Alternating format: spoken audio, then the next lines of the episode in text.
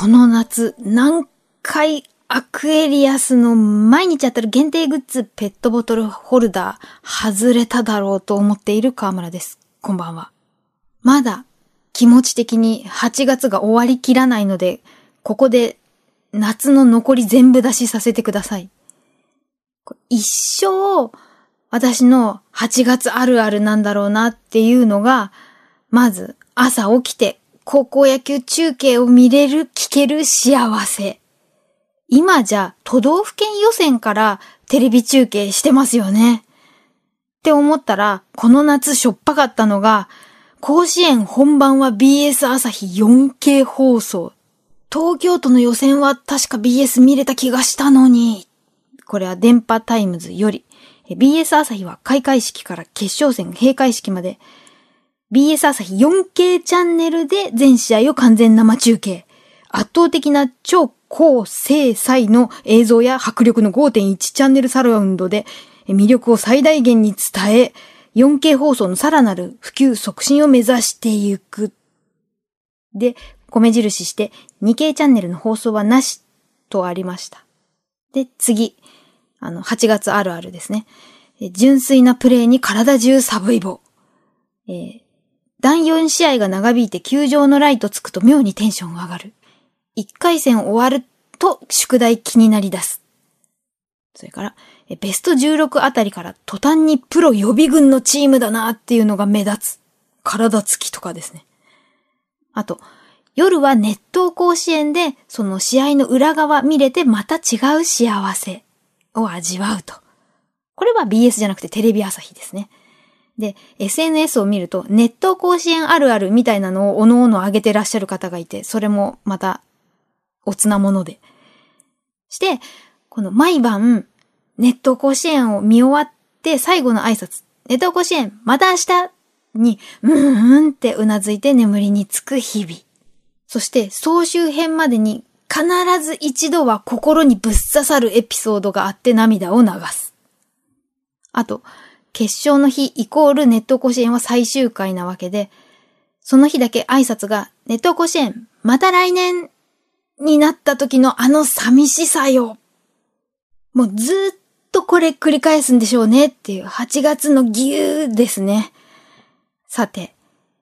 これも毎年応援の演奏で流行りの曲を知るっていうのありますね。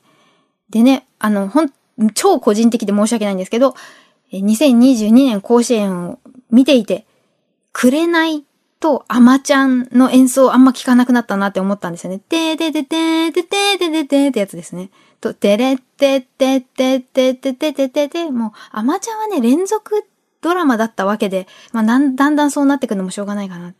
そしてずっと応援歌として演奏しててくれって思うのが、狙い撃ちとルパン三世のテーマですね。ててててててててててて、はいやですね。暑い時、この応援歌だけじゃなくて、元気出ない時、山本リンダさんが狙い撃ち歌ってる、あの、映像を見たりしますもん。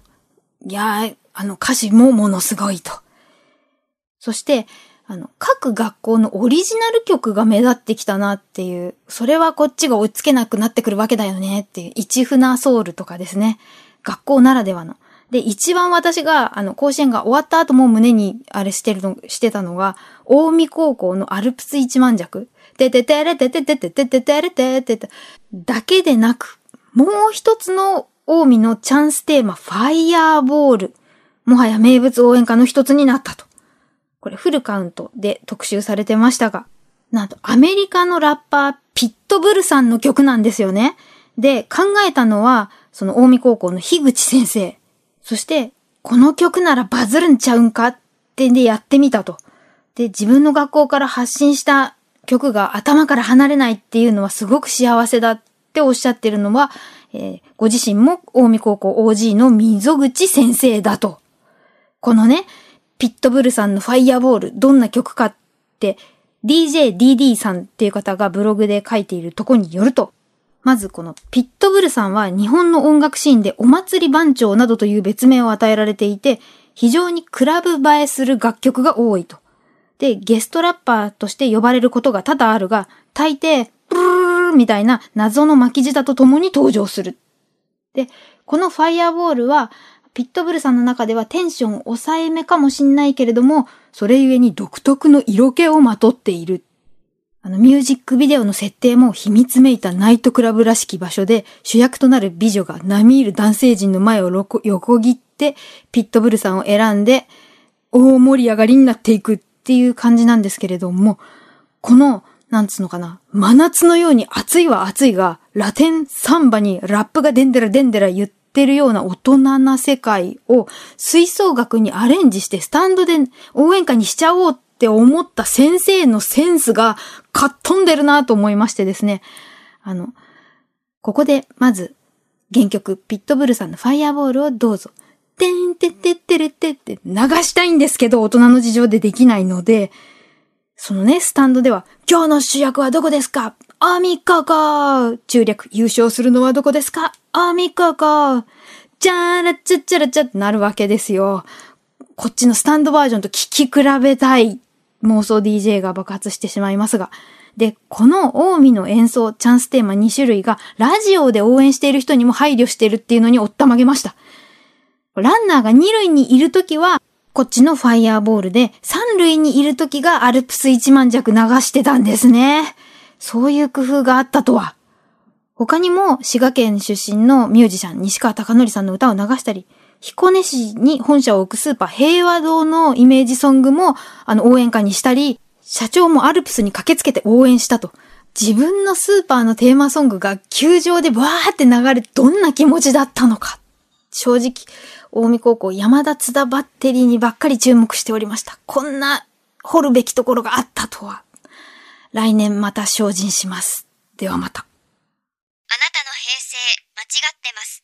平成のすべて撃したと自称する町浦ピンクが真相を激白。